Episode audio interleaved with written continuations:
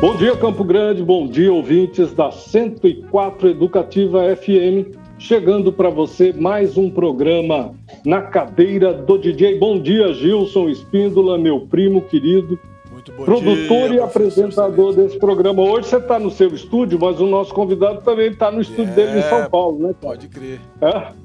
Hoje, tá, hoje tem páreo para você aí, hoje Gilson. Tem. Bom dia, Daniel Roquembar, nosso jornalista publica tudo o que acontece aqui no Cadeira do DJ, no portal da Educativa, e também produz um podcast que vai para o Spotify, né, Daniel? Isso aí. O Spotify é do portal da Educativa, só procurar lá também por na cadeira do DJ que você já acha lá. Muito bom. Olha, gente, hoje a gente está recebendo o Zé Brasil. É um músico histórico, né? Compositor, intérprete, produtor desde 1970 aí, o Zé tem passagem pelos Estados Unidos, Inglaterra, França, Espanha. Fundou o grupo Apocalipse em 74. É, revelação do rock paulistano em 75, né? Desde então ele trabalha com a cantora Silvia Helena, que é a sua esposa e parceira artística, né? Criou grupos como Space Patrol, Delinquentes de Saturno, UHF e muitos outros que a gente vai saber, ele mesmo vai contar para a gente, né?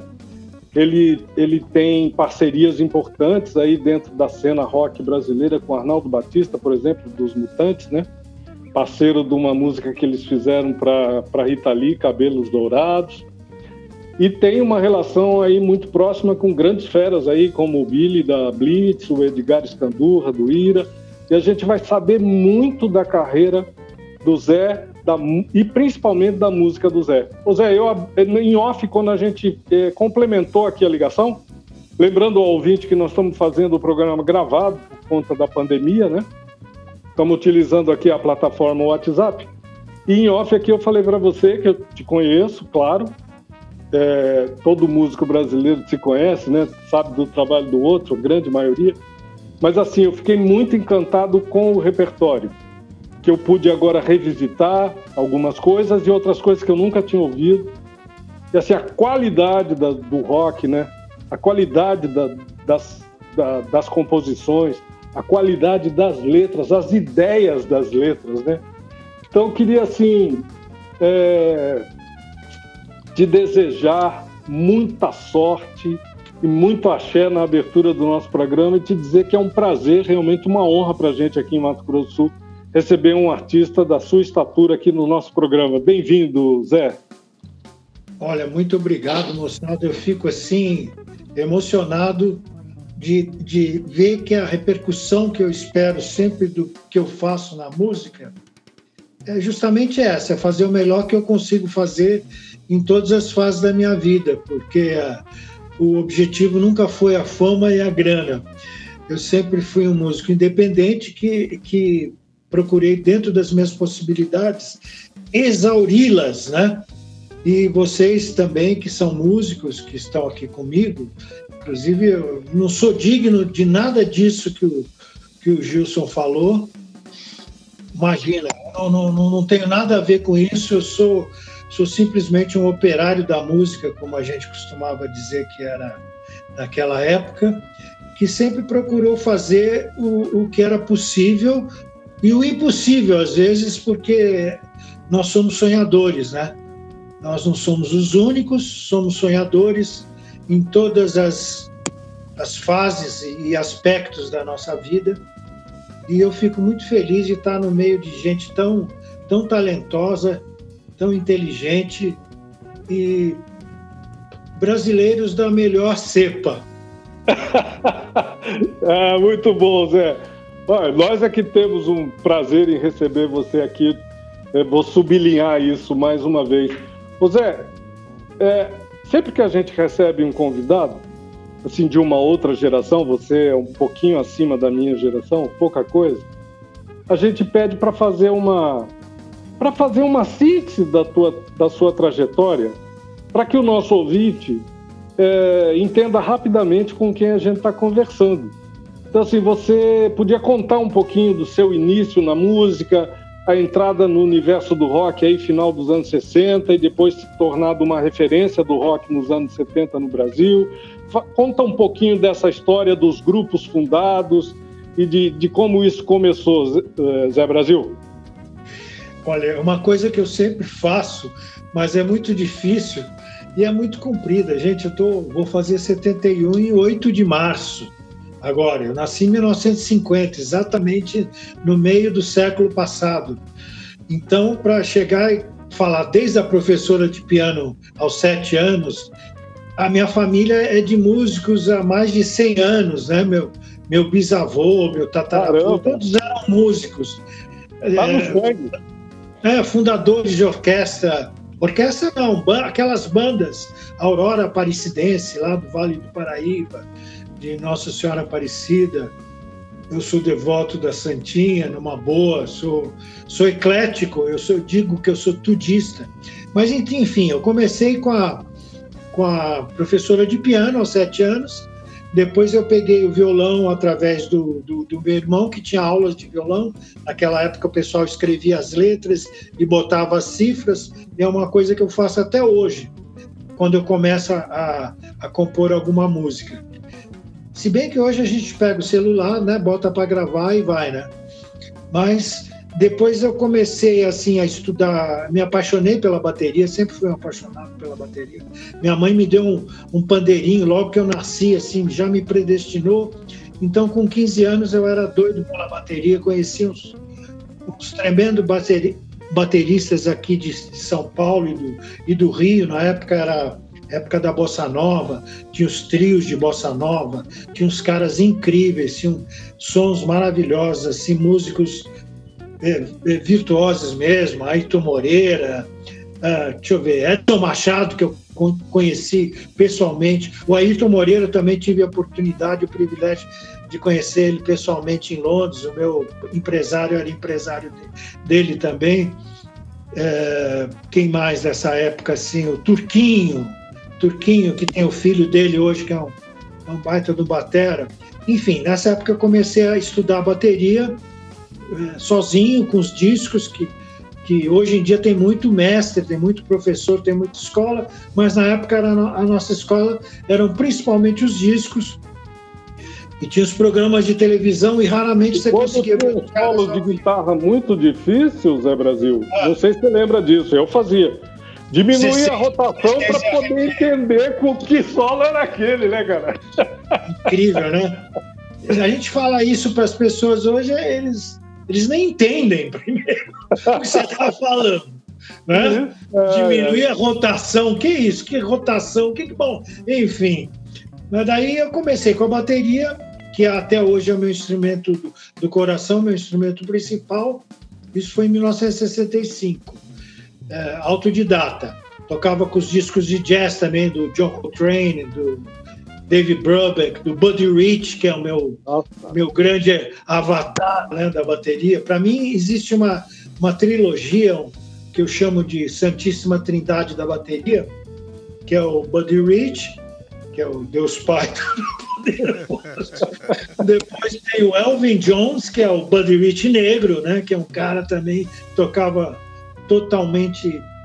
E o, e o John Morello, meu grande professor de ritmos alternados, né? Que foi o que eu acho que, que é, dirigiu, né? Formatou a, a, minha a minha evolução musical, porque daí eu me libertei dos 2x4, 3x4, 4x4 e fui para o 7, para o 5, para o 9, pro...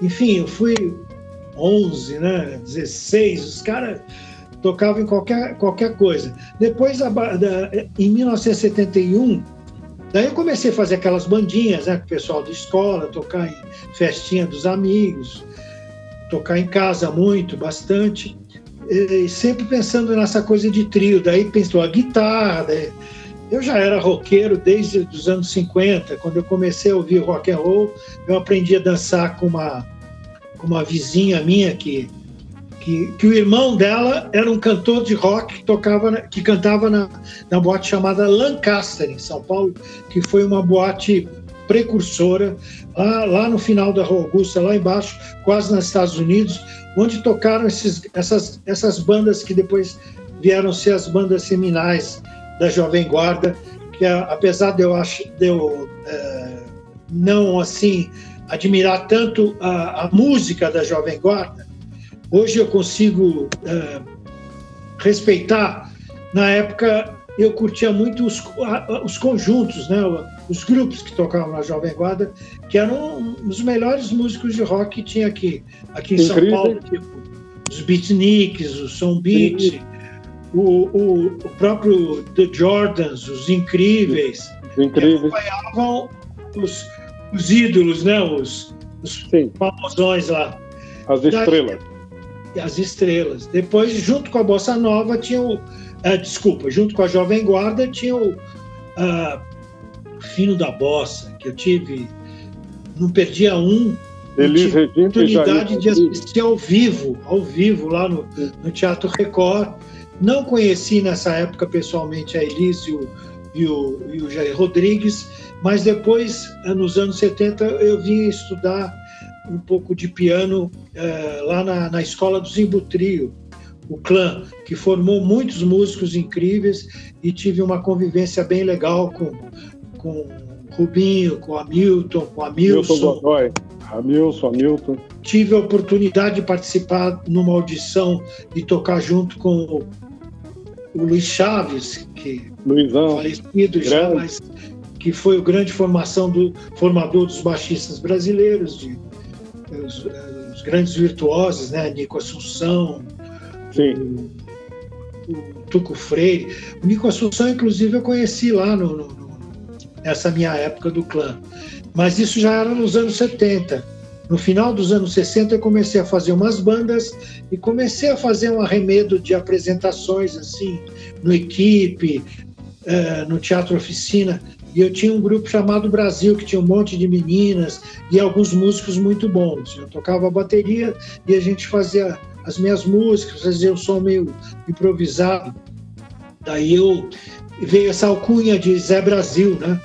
Que tem um lado esotérico que pintou lá em Arembepe, né? Nessa época a gente ia muito para Arembepe. Em 73 eu fui para Arembepe com Mário Luiz Thompson, que é um tremendo fotógrafo, grande amigo meu, que fotografou praticamente toda a MPB de lá para cá. Tem um, um acervo assim maravilhoso de, MPB, fez capas para Gal Costa, para um monte de gente. E nós fomos junto para Arembepe, tomamos ácidos, né? E, e, e, de noite pintou o Zé Brasil, cara, uma entidade assim, né? Eu, eu entrei na, no mar loucamente, né? Porque de noite, de madrugada, só tinha, eu acho que lua, nem, nem sei se tinha lua. nem sei se tinha lua, quantas luas haviam. tinha, tinha aquela lua de aquela lua de Júpiter que estava dando uma volta aqui. Gente, pelo amor de Deus, se deixar eu falar, eu não paro. É melhor ah, genial. Gente... Essa é, essa é a história dos anos 70, 60, movimento Flower Power, saindo do, do, do Woodstock, movimento 68 do, do, de Paris. Da, nós queríamos. Nossa é, nós mudamos o mundo, meu amigo. Nós mudamos o mundo. Que bom que você tem consciência disso. Tem muita gente que, além de não nos conhecer, porque a gente ficou é, praticamente é, dentro de um, de um nicho, que o pessoal costuma falar hoje, um nicho independente, mas é, eu, por exemplo, fui amigo, tive a oportunidade e o privilégio de ser amigo do Ali Salomão, através do Antônio Petkov, que era um amigo meu, que me introduziu na psicodelia, né, pra, e introduziu praticamente Brasil inteiro. Porque o Petkov que bom que você nosso... não saiu mais, meu amigo, porque nós vamos ouvir esse som psicodélico daqui a pouquinho. Não saiu mais, não. É, você sabe que é uma coisa que eu, eu fico. Hoje em dia eu tô. Os meus filhos me deram daquele aquela bolotinha que te que, que põe a, a, a, o Netflix, por exemplo, na televisão, e eu estou entrando numas maratonas. eu dormir às seis horas da manhã todo dia. E, eu, e às vezes eu fico assim, pô, que mundo que eu tô, né? Nesse mundo virtual dos, dos planetas, dos, né? das naves espaciais, ou tô aqui no. Daí eu chego aqui no, no meu cantinho e é uma mistura disso. analógico com digital. A gente é, né? A gente é, é. anadige. Nós somos anadige. A minha geração, principalmente, é. tem muitos que não se assumiram como digitais, né? São conservadores musicais, é, com tudo, com tudo o peso positivo e negativo que essa palavra tem, porque Sim. eu acho que você resistir ao mundo digital hoje é a mesma coisa que você é, é, ser eu, você ter uma visão obscurantista da, de tudo, da arte, de tudo. Você acrescenta. Ah, o digital, ele pode Não, é ser. Fácil. Leia a é. Delise para entender o porvir, aí você vai ver que é inevitável. Claro. Ser digital, é inevitável. É, você, você, você como, quando surgiu a primeira bateria eletrônica, eu me lembro como se fosse hoje. Os músicos, os bateristas reagiram demais, porque realmente as, as que tinham qualidade, a Lindrum e algumas outras, elas realmente, se o cara fosse inclusive um baterista, ou um maestro, ou um produtor que tivesse conhecimento do instrumento, ele substituiria um músico tranquilamente. Eu, eu, eu simplesmente botei a bateria para tocar e comecei a tocar teclado junto com a bateria, mas nunca deixei de tocar a bateria entendeu? Eu acho que isso, isso é uma atitude positiva em relação a qualquer tipo de, de progresso que possa ter na humanidade. Você assumir um, uma evolução dentro de uma linguagem, você assumir uma evolução dentro de uma filosofia, de uma ideologia, de uma religião, da sabedoria humana que já vem há milênios, sabe? Você negar os Vedas, você negar os próprios uh, chineses, por exemplo, Confúcio, você negar a, a yoga. Eu fiz karatê muitos anos, então tive uma convivência com, com, a, com, a, cultura japonesa, com a comida japonesa, tudo. Você negar isso e você, você vê pelo, pelo aonde eles estão chegando e aonde eles vão chegar. Entendeu? Se você negar isso, você nega o futuro do Brasil, inclusive. É, tem muita gente hoje no Brasil, tem muita gente hoje no Brasil negando muito mais coisas do que isso, né? Mas isso a gente vai conversar no próximo bloco, Zé. Fazer um parênteses para fechar esse bloco, a gente vai fechar ouvindo duas canções. E, é, um, um, para fazer um arremate aí dessa questão do digital, quanto isso é Sim. é importante, esse lance que você tocou, esse cruzamento entre o analógico e o digital, nós temos técnicas excepcionais hoje para fazer, é, para trazer essa questão da, desse som quente que o analógico tem, e a gente sim, sabe sim. tem. Essa convergência, conta, né? Por conta Essa da, convergência. É, por conta dos harmônicos, né? Por conta das. Claro, claro. É, tem como fazê-lo, né? A gente pode gravar tudo analógico e na hora que vai transformar, passar isso no cabeçote de uma máquina de fita e você registrar isso com uma qualidade bastante próxima à qualidade da, desse. Não é nem a qualidade, a textura desse som analógico, assim, né? Por conta é que, dessas questões. Que você não substitui, né? É, não, é um som mais redondo. É um Sim. som mais redondo, vamos dizer assim. O, o, o, eu acho a maravilha do digital para mim é a transparência. Que eu me lembro quando eu ouvi meu primeiro disco em 76, o primeiro compacto que eu consegui gravar, eu chorei, mas não foi de emoção, foi porque o som dava uma, né? Entendeu? Então eu e a Silvia choramos, né? Porque Sim. a gente ouvia aquele baita som no estúdio com aquelas caixas JBL, Altec, não sei o quê, papapá, com aquelas fitas de, de meia polegada, uma polegada, duas polegadas. Chegava no, no, no, no seu som, que às vezes até bonzinho, eu sempre tive som bom. E, nossa, meu. O corte era um corte no coração do, da música, não era um corte no, no. Não era não era só de 20 Hz a 20 kHz, não, era um outro corte. Facada no teu peito era um araquiri.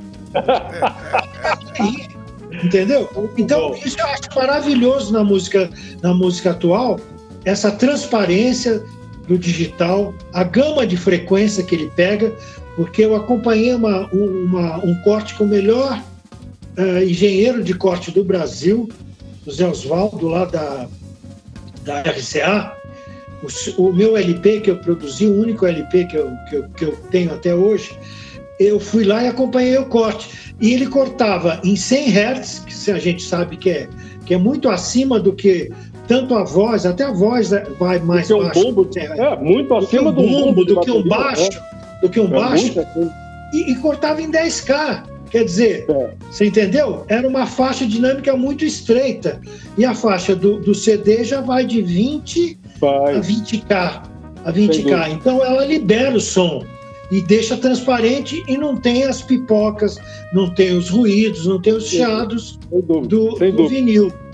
Mas tem esse problema da projeção dos harmônicos e das distorções exatamente, que, exatamente. que, a gente teria que pensar como o Hendrix faria hoje. Sim, sim. Um sistema como esse. Bom, vamos, vamos fechar então esse bloco ouvindo duas canções. O que, que a gente vai ouvir aí? Zé Brasil e Gilson Espíndola, o que, que a gente ouve agora? Porque tem músicas incríveis aqui, né?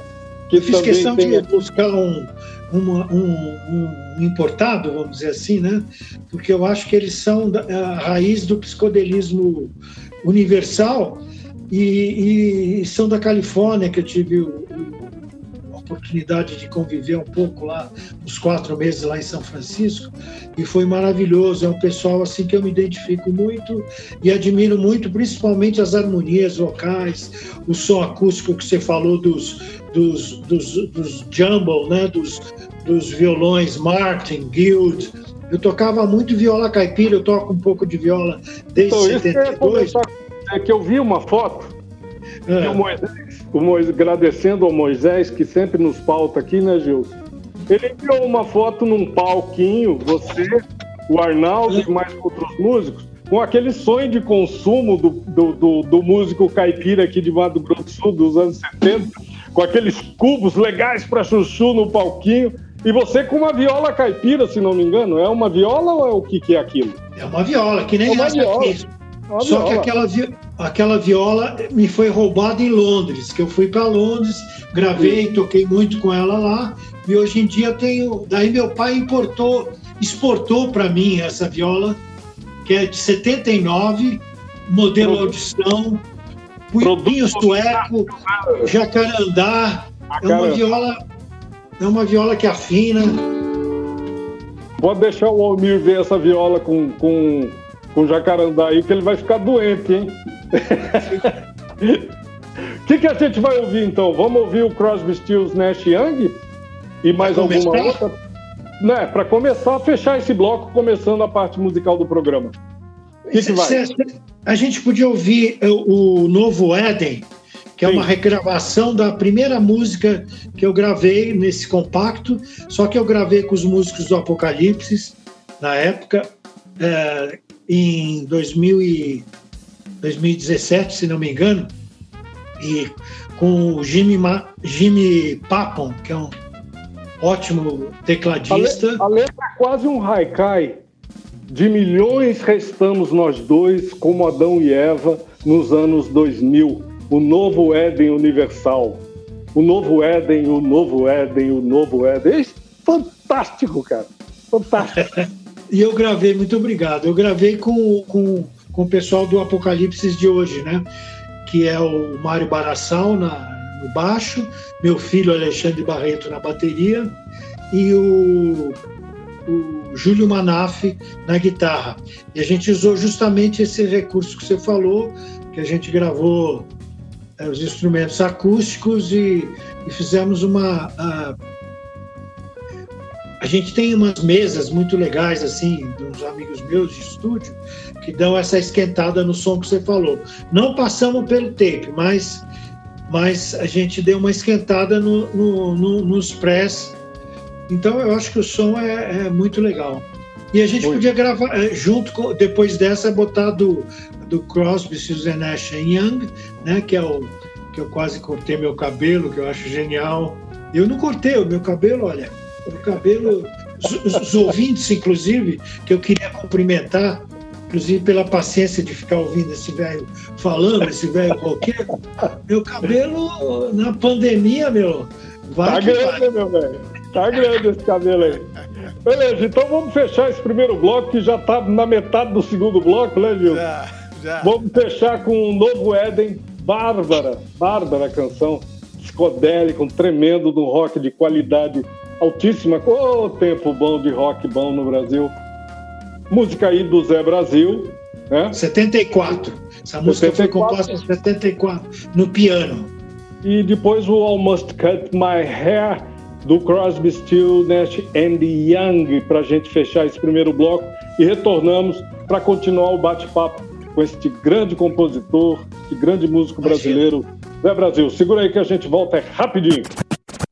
Papo reto, música boa.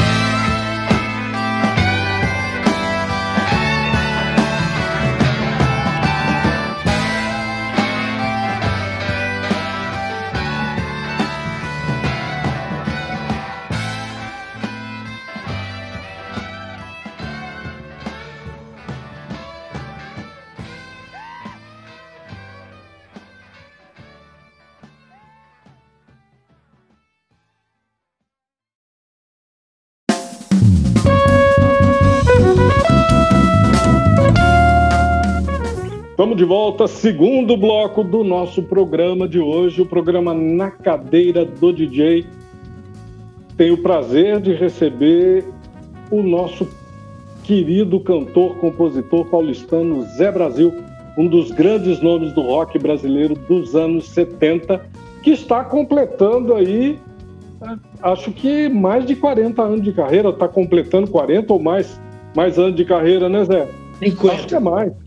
Hã? Eu, eu considero é, Sim. 71, 71 início, porque foi o primeiro trabalho profissional que eu fiz como 50 músico. anos de carreira. 50 anos. é. 50 anos de carreira, é uma coisa impressionante. A gente ouviu aí duas, du- duas sonzeiras danadas que, que o Zé escolheu para a gente fechar o primeiro bloco, né? Novo Éden, vocês curtiram demais aí, eu tenho certeza. Eu adorei essa canção. E ouvimos também Crosby, Still, Nash and Young, né? Essas feras aí que nos, nos deixaram um legado importante, muito importante aí para a música para música brasileira, né? A música brasileira nós nós somos muito ligados à música americana e à música inglesa, né? E nós produzimos uma música que só eles são capazes de produzir. Essa é a verdade. Que país, que outro país consegue produzir uma música como a brasileira que se equipara à música dos ingleses e dos americanos, né? Em termos de mundo ocidental, estou falando. Né? É, com a novidade, com a novidade pra, pra- para o mundo da música do português brasileiro, certo? Que acrescenta Com essa um novo elemento, enriquece e traz um novo elemento muito interessante para tudo, né? Sim. Eu queria falar um pouquinho do, do- do processo criativo das canções. Não, o processo de produção a gente vai complementar. Já tivemos uma pista aí no primeiro bloco como é que é esse trabalho, mas a gente vai complementar esse processo de produção. Mas queria saber o processo criativo das ideias, porque eu achei assim, te falei já no início do programa, é, como eu também escrevo letras, né? Assim tem, eu fiquei muito, muito tocado com as ideias das letras, que são ideias que para mim, para minha geração, fazem todo o sentido, né? Para nossa geração faz, faz todo o sentido, né? De de estar tá transcendendo o tempo todo, né? Há uma transcendência na, nas, nas proposições, no ideário da nossa geração aí, né? Isso, isso é muito importante ser sublinhado para entender o que são essas, essas letras. Mas tem um lance diferente na, nas tuas letras, é, nas letras das canções que você está apresentando, que tem algumas suas, outras em parceria, outras que você apresenta também como, como indicação, né? São indicações que você faz, mas particularmente nas suas, eu brinquei aqui, parece um haikai, lógico que não é, mas são enxutas, suficientemente enxutas as letras. Queria que você falasse desses processos e das ideias que produzem essas letras. É, tem as que a gente sonha, né? Vocês, como compositores e músicos, você sabe que às vezes você, acorda com um som na cabeça, às vezes você acorda com uma música inteira na cabeça. Isso, é, para mim, é uma dádiva. Não acontece todo dia, é óbvio. E, e as outras são resultado de muito trabalho, né? De você ter uma, um tema, vamos dizer assim, que pode ser uma frase, pode ser um, um, tema musical, Daí você pega o violão, pega o piano, pega o que tiver na mão, às vezes não pega nada. Por exemplo, teve uma música que eu vi um passarinho cantar no Parque do Ibirapuera e o, e o Chuck Berry estava aqui em São Paulo fazendo um show e, e aquilo virou um tema de um, de um rock, né, de um rock and roll bem, bem no estilo do, do Chuck Berry com a nossa visão e, e eu tive que escrever num rapidinho assim as notas, não sei o quê, num, num, papelzinho de estacionamento, sabe uma coisa assim? Então, eu, eu, eu, eu sou daquele tipo de compositor que não tem um, um método específico, né? Eu sou, assim, bem é, aleatório, vamos dizer assim. Eu sou...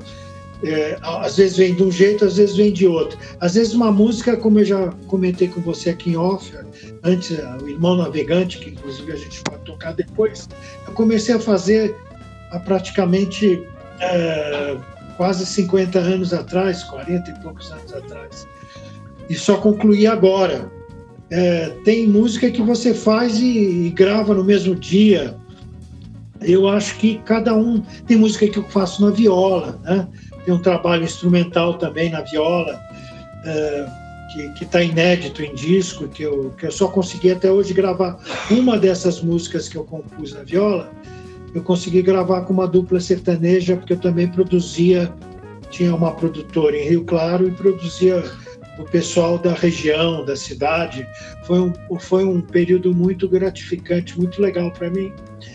É, tinha catira gente nessa época lá em Piracicaba, que é uma coisa incrível, né? Que as violas tocando e, e os machões lá, né? porque não, não tem mulher batendo as botas, né? É maravilhoso catira. É, tinha muita música é, sertaneja, né? Tinha o sertanojo, né? Que o pessoal fala hoje que eu acho que tem coisa boa e tem coisa ruim, como em toda música tem a música boa e a música ruim. E tem o gosto musical, que é uma coisa que a gente absolutamente não deve discutir com ninguém. Por exemplo, eu sou um amante da música clássica desde que eu era pequeno e do jazz também. Mas tem roqueiro que só consegue ouvir heavy metal, tem o pessoal do samba que é só pagode, o do funk é só funk, o outro é só rap. Então eu acho que para compor isso talvez seja a minha uh, única virtude, né? De eu ser eclético e, e, e, na hora de compor, inclusive, eu não, não penso especificamente em nenhum gênero, em nenhum ritmo. É óbvio que o rock é mais presente, porque é uma coisa que está no sangue, que veio desde criança, mas de repente pinta um blues, pinta um baião, pinta uma moda de viola, Entendeu? Deixa eu, um botar, deixa, eu, deixa eu botar uma azeitona nessa empada aí. Fala. Tem, vamos, vamos falar. é, tem o. eu- nós concordamos, eu acho que o Gilson e o Daniel também concordam. Em gênero, número e grau, como diz o paraguaio aqui ao nosso lado, né? O gosto é o regalo da vida, né? Na questão É. do, do gosto musical das pessoas. Sim, Mas vamos sim. falar um pouquinho da- do então do Irmão Navegante, que é uma canção que você já tinha é, começado a fazê-la lá atrás e agora terminou, né?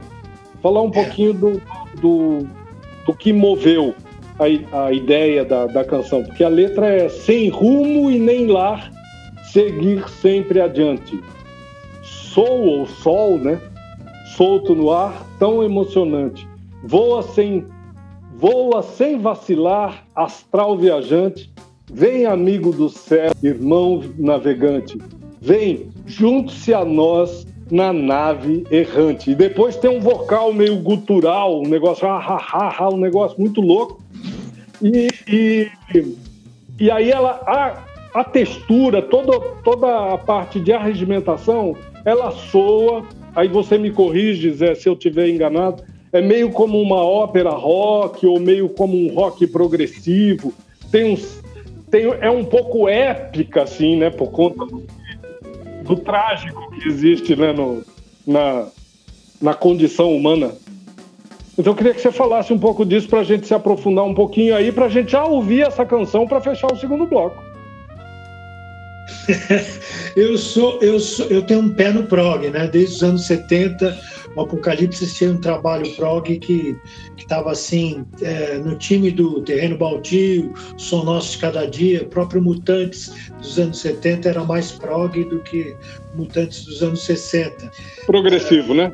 O terço é progressivo, rock progressivo. Só que eu sempre com essa coisa de música clássica e tal, eu me interessava também pelos arranjos, pelas orquestrações. E nessa música eu tive a, a felicidade de ter um grande maestro, Fernando Bustamante, que, que, que foi arranjador, que é arranjador, que, que tocou no Zero, que era uma banda dos anos 80, ah, ah, ah, diretor musical do Sidney Magal, é um produtor excelente e talentosíssimo, tecladista maravilhoso. E, e o Daniel Cardona, que é o, o nosso querido e saudoso amigo, fundador do Módulo Mil, que foi uma banda emblemática do Rio do- nos anos 70, do, do- do som progressivo também, do rock progressivo, assim como o Vimana, o Lodo. Lodo. Lodo eu não conheço, gozado, né? Conheceu? Pedro Jaguaribe. É, Geraldo Espíndola, meu irmão. Olha só. É, tremenda banda dos Eu conheci o pessoal do Vimana, do, da Bolha e do. que inclusive a gente fez um evento aqui É. junto na época, chamado Banana Progressiva. Eles participaram. O Tinha guitarrista, outro- o Beto Gato. Beto Gato, que hoje toca com, com Sai Guarabira, tremendo guitarrista. É uma Sim. bandada, rolou. Não chegou a ter o nome do Vimana, dessas bandas aí. Não, não chegou a arrebentar ali naquele circuito ali, mas durou pouco tempo a banda, mas foi muito importante. O Lodo. Então, se, se, se comentar sobre o, o Irmão Navegante, o que eu posso dizer é isso: que ele traz uma mensagem que eu demorei muito tempo para entender o que, que era. Daí eu, eu tenho uma, uma, uma, uma vertente hoje budista muito forte, porque o budismo eh, me ajuda a enfrentar a vida hoje. Eu acho que a- o budismo não é uma religião, o budismo é uma sabedoria, é um conhecimento. Então, através da compaixão, principalmente, ele me ajuda a enfrentar as vicissitudes e a entender um pouco essa coisa que acontece com a gente, né? com a humanidade, com, os indivíduos, com os animais, com a natureza, que foi uma coisa que, que instintivamente eu acho que também nasceu comigo. Então eu comecei a comentar nos anos 70, inclusive assumi, assumi o pseudônimo, né? a mensagem do Maitreya, que é o Buda do, do terceiro milênio, que teve o Que, Buda que tem uma Shakyamuni, citação. né? A canção, a canção traz uma citação vocal ao Maitreya, né?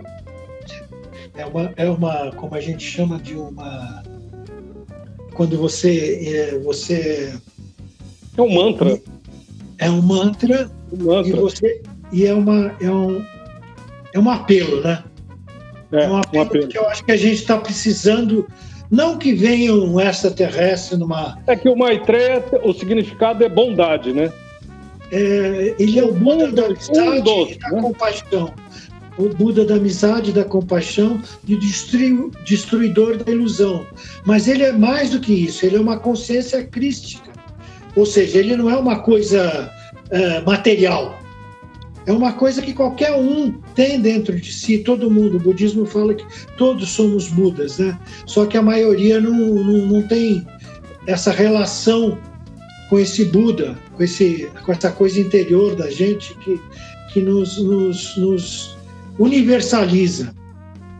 Através dela a gente consegue eh, ter compaixão pelo pior inimigo, por exemplo, perdoar as pessoas que mais te fizeram mal nessa vida, ou pelo menos eu, tô, eu não estou nesse nível, óbvio. Eu não sou um bodhisattva, como diz o, o budista, mas eu faço força para não desejar mais a morte de ninguém, não odiar mais ninguém. Você entende? Eu prefiro, eu, eu, eu tento ficar neutro em relação a todas essas figuras nefastas que a gente vê na nossa, no nosso eh, ambiente mundial, inclusive nacional, eu procuro ficar neutro. Eu não, não consigo mais sentir, eh, ou não consigo, não. Eu tento não sentir mais, porque na minha idade a vibração e a energia é um bem, é o tempo, é o tempo que você gasta para ter um pensamento ruim.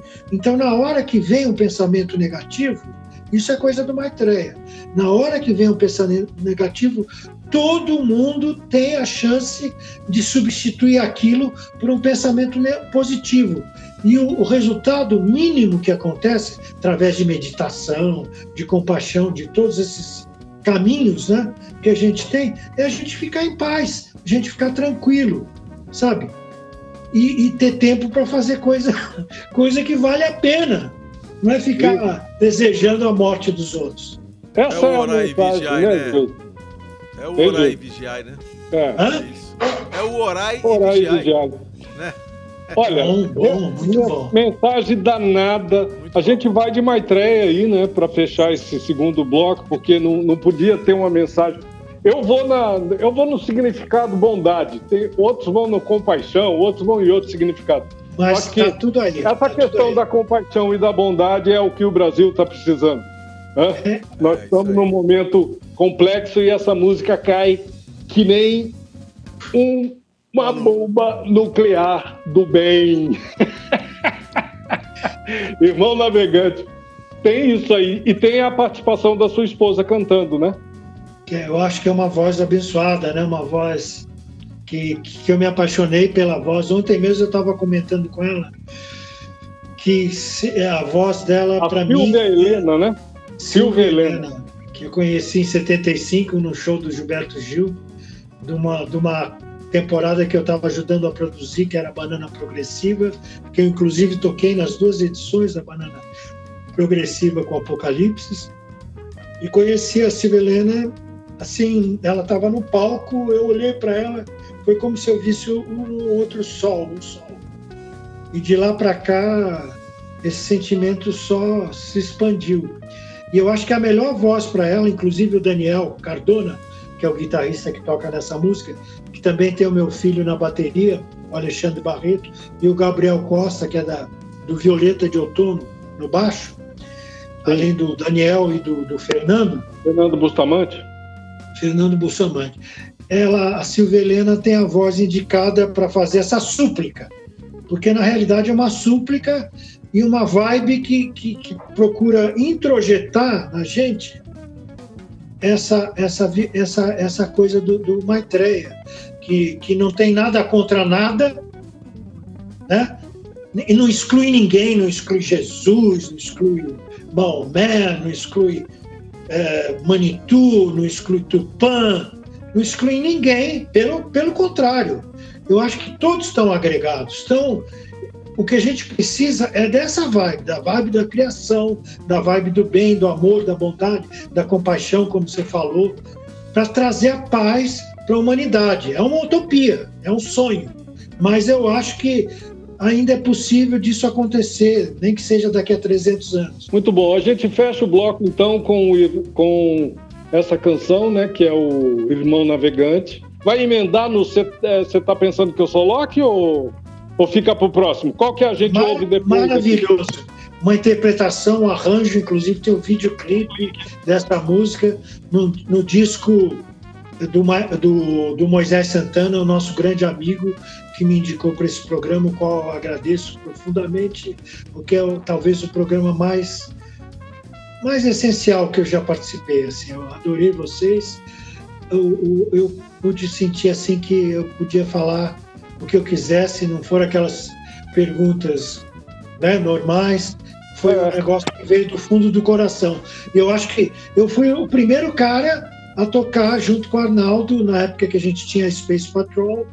O, você está pensando que eu sou Loki Bicho? Em 73, no final de 73 e no começo de 74, em festivais do Parque do Ibirapuera. Você não é só um músico antológico, você é um dinossauro. Totalmente. Tentando deixar de ser carnívoro, né? É, muito bom. Ó, fica ligado aí na letra, né? Le- Zé, fica ligado na letra do Você Tá Pensando Que Eu Sou Loki, porque tem sacadas incríveis ali, né? Eu sou velho, mas eu gosto de viajar por aí. A É. gente andou, a gente queimou muita coisa por aí. Ficamos até mesmo reunidos numa só pessoa.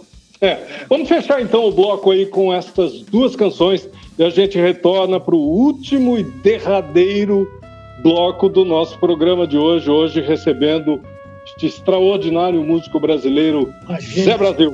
Segura aí que a gente volta rapidinho. Solta o som, DJ. Solta o som, DJ.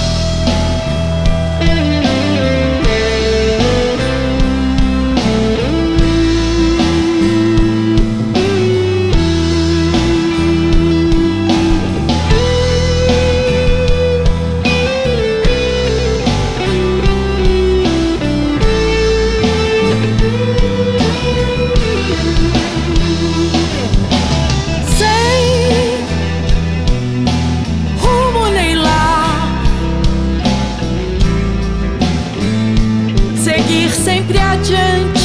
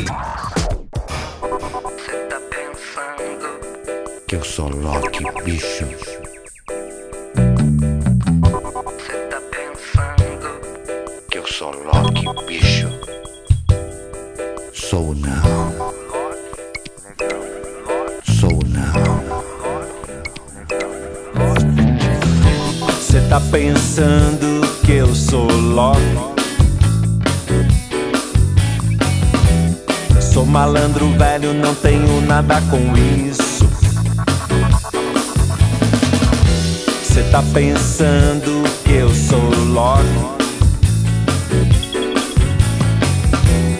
Sou malandro velho, não tenho nada com isso.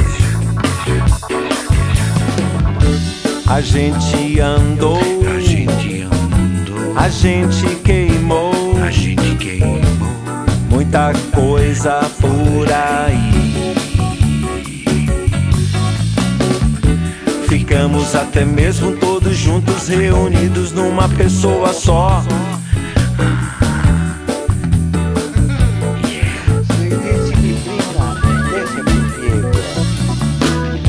Cê tá pensando que eu sou Loki?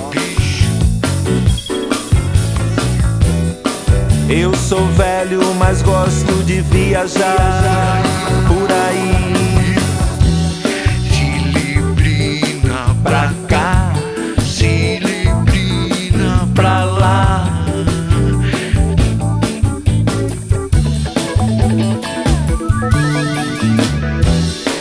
Pensando que eu sou Loki? bicho. Sou malandro velho, não tenho nada com isso. Isso. tá pensando que eu sou Loki? Malandro velho não se mete no enguiço. Cê tá pensando eu sou Loki, bicho? Seu malandro velho, não tenho nada com isso. Cê tá pensando que eu sou Loki?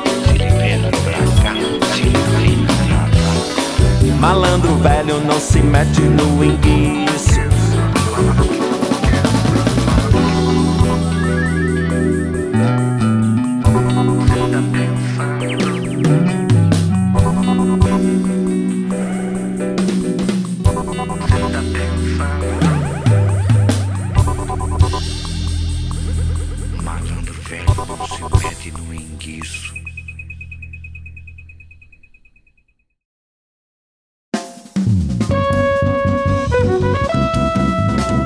Estamos de volta ao último e derradeiro bloco do nosso programa de hoje. Hoje recebendo este grande músico brasileiro, compositor Zé Brasil.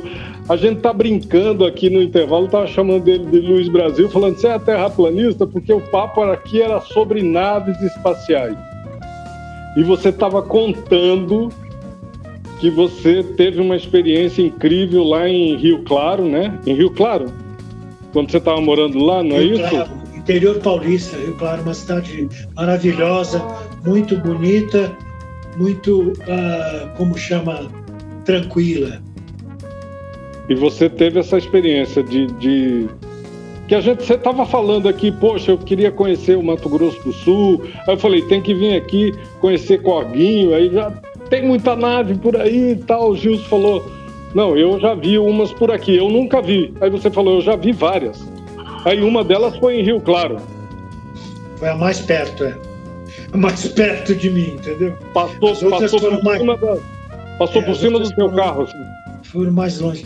Não, eu estava eu tava em casa e estava a pé, passou por cima da minha cabeça. Era muito grande e só se ouvia o, o deslocamento do ar. Ela, ela não, não emitia ruído nenhum, estava totalmente sem as luzes, totalmente incógnita, vamos dizer. Eles não estavam afim de, de ser observados, mas foi uma sensação incrível, inclusive de comunhão, porque eu acho que, assim como na Terra a, a gente do bem e a gente do mal, lá também tem.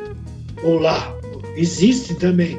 Então a gente, de certa forma, tem que agir de- com verdade, eu acho, quando houver esse encontro, porque eu não tenho dúvida que vai acontecer. Não sei se vai ser amanhã, se vai ser daqui a mil anos, se vai ser daqui a dez anos, mas isso vai acontecer. Eu É acho que, inclusive, é muita presunção do terráqueo imaginar que ele é o único no, no universo, não é não? totalmente. Eu acho que a gente. A gente Ou temos tem um irmãos, outro... os irmãos navegantes a gente tem, entendeu? E na, na acepção da palavra. Uma música linda que o Caetano fez, que, que vai descer como um índio, né? No Planalto Central. Aquilo foi também uma iluminação de um cara mais do que iluminado, Caetano Gil, que eu tive, que eu tive a oportunidade de, de privar do, conheci, do, do, do, convívio, do convívio deles. Eu, eu vi todos os. os- os- eu estava lá no festival do, do, do Tom Zé, que ele ganhou com São, São Paulo, né? Meu amor, fazendo faixa Amor. com, fazendo faixa com o Petkov, que é um tremendo um pintor eh, psicodélico mesmo, internacional. Nós fazíamos as faixas em casa, o pessoal via lá, aprovava e a gente levava lá. Abaixo o poder velho, viva o poder jovem, viva o poder novo. Você entendeu? Umas coisas desse tipo. E o Ali Salomão, que é um gênio, né? Que foi, que já nos deixou também, era meu grande amigo. Foi através dele que conheci o pessoal da Tropicália toda e convivi com eles. O que a gente contribuiu para a Tropicália, você viu, ainda estamos nos anos 60, em 68, foi levar os discos importados que o meu parceiro Nico Queiroz, que é meu grande amigo até hoje, parceiro, é, comprava com o dinheiro que ele ganhava no juizado de menores. O disco era muito caro, ele ia do Museu do Disco, que era uma loja de, de disco importado, e comprava as últimas novidades, porque demorava muito para vir os discos daqui. os importados. E quando eles eram prensados aqui, eles perdiam muita qualidade. Então, quando Bastante. você conseguia esses discos importados, a gente levava para o Caetano e para o Gil ouvirem. Tinha um, no apartamento do Caetano tinha um, um puta som, um som maravilhoso, e o pessoal ficou conhecendo esse som mais novo, é, mais novo, Janis Joplin, Jimi Hendrix, é, Cream, sabe, Pink Floyd, todas essas bandas, eles conheciam os Mutantes, né, que, eles, que tocavam junto com eles, os Beatles e a Jovem Guarda. E eu acho que essa foi a nossa contribuição para o psicodelismo da música brasileira, que começou a acontecer a partir da, do tropicalismo. O pessoal Sim. hoje inventa, fulano de tal foi psicodélico, outro fulano, mas não tinha nada disso. Psicodélico, psicodelia mesmo, surgiu a partir da Tropicália. Surgiu a partir do, do Caetano, que era um caretão, que só tomava cerveja, e do Gil, que sempre foi doidão. Entendeu? E do Tom Zé, óbvio, com aquela cabeça incrível que ele tinha. Então, eles Muito trouxeram a estética capitalista, tanto na. Capitalista? Era capitalista, infelizmente. Tinha esse lado. A estética Mas pop, era uma, estética era uma pop estética, é uma capitalista, estética pop psicodélica para a música brasileira. sem dúvida. O, o Zé Brasil, nós também, você também tem um, você, você enviou uma das canções que é com é um instrumental, é isso? Que é Imagens de Sonho. É, do meu grande parceiro também atual, Do Gomes. o Edu Gomes. Imagens do falou, Sonho. sou instrumental. É, E é, é um e é uma qualidade absurda também. Não, São todas músicas que a gente. E tem uma guitarra slide fantástica na É música o Edu, toda. é o Edu. É o É Edu. um, é um, fio. É um grande condutor essa, produtor. essa, essa slide, né?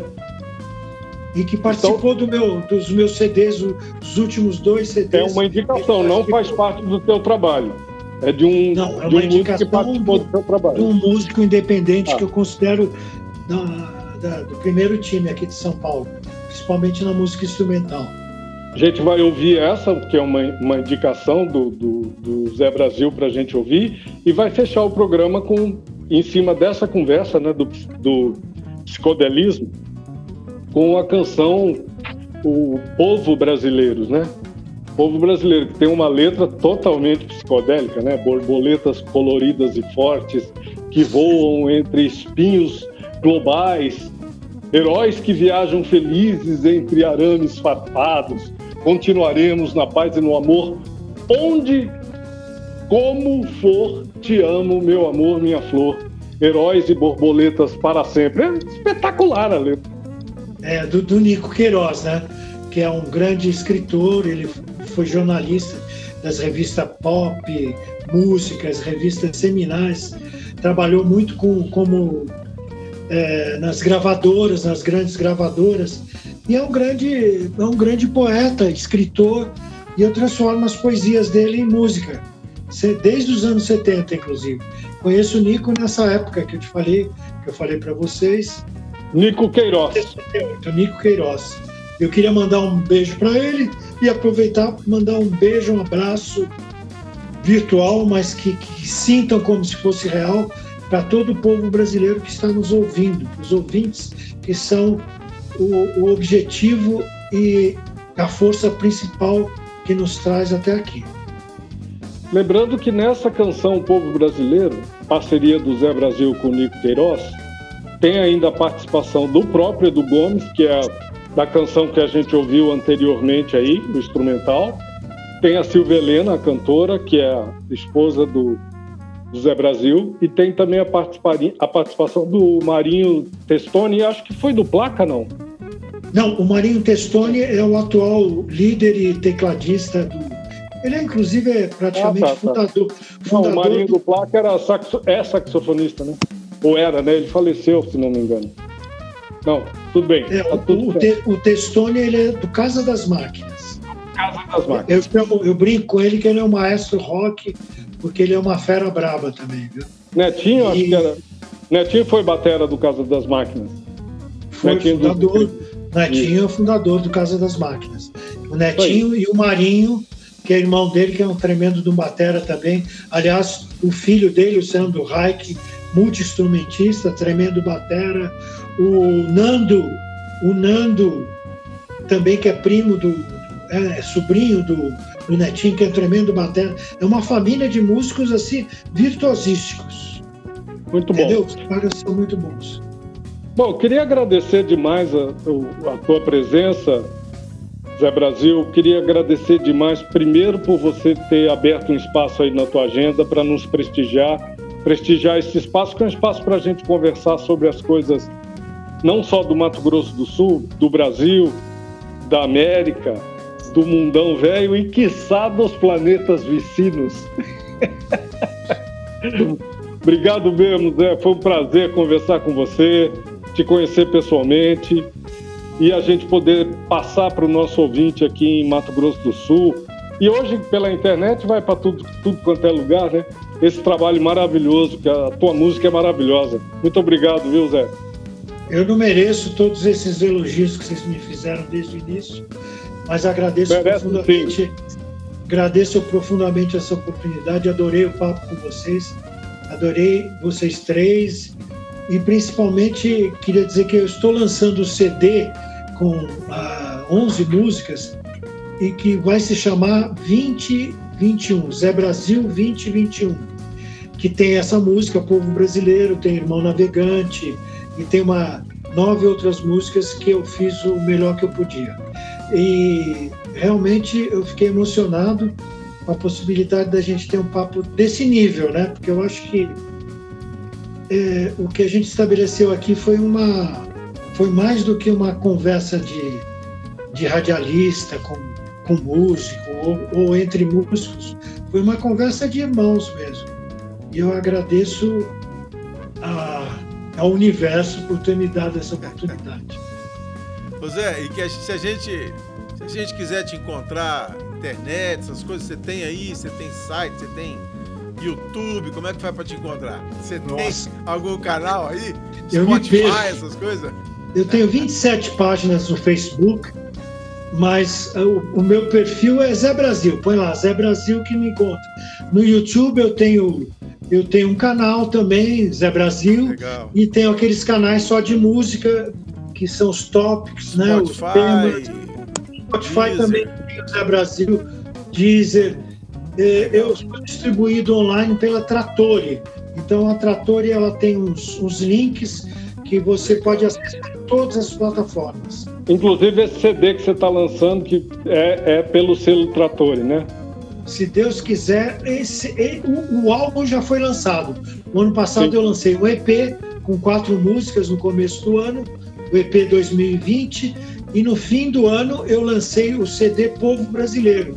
Aliás, o álbum, porque não era um CD. Agora ele vai se materializar, materiali- materializar num CD que eu acho que até o fim desse mês sai, se Deus quiser. E vai estar à venda aqui direto comigo na Natural Records, que é a minha gravadora que eu fundei em Londres em 1980. Muito bom, Zé. Muito obrigado. Estamos indo embora. Programa maravilhoso. Tenho certeza que o nosso ouvinte curtiu demais as canções e o papo com esta figuraça, um músico antológico, né, da A música brasileira é muito, muito profícua. Nós somos muito bons em música. Tem muita gente de qualidade fazendo música de qualidade no Brasil. É uma coisa impressionante. A Eu gente quero agradece conhecer a alguém. música de vocês, hein? Quero Sim. ouvir a música de vocês que ainda não ouvi. Hoje só deu tempo de ver os perfis, mas eu vou conhecer a música de vocês e vou curtir, se Deus quiser. Um beijo no coração de todo mundo. Estamos indo embora, Gilson. Estamos indo Tamo embora, Daniel Roquembar. Lembrando que este programa vai como podcast produzido pelo Daniel Roquembar para o Spotify e também um texto sobre tudo que, que aconteceu aqui, esse bate-papo, que, que o Daniel Roquembar publica no portal da educativa.ms.gov.br. Até o próximo programa, se Deus quiser. Um beijão no coração de todo mundo. Um abraço. Valeu. Até Brasil. Tá louco? Valeu, Zé. Valeu, gente, valeu. Foi muito bom. Conversa afinada. Na cadeira do DJ.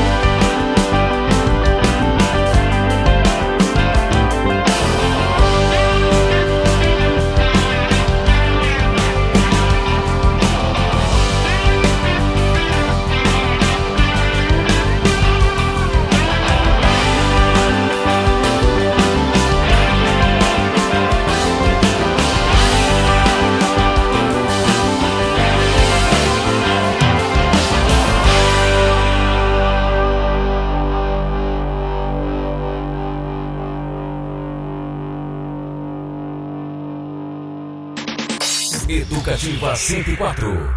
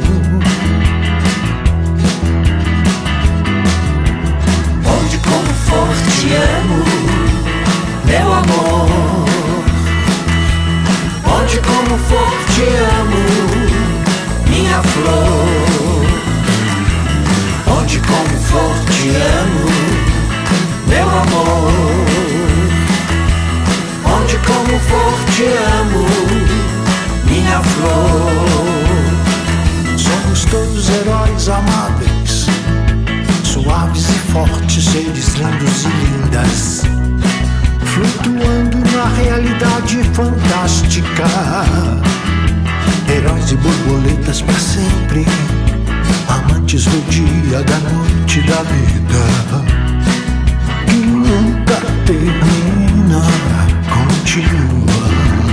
Onde como for te amo, meu amor. Onde como for te amo, minha flor. Onde como for te amo, meu amor. Onde como for te amo, minha flor.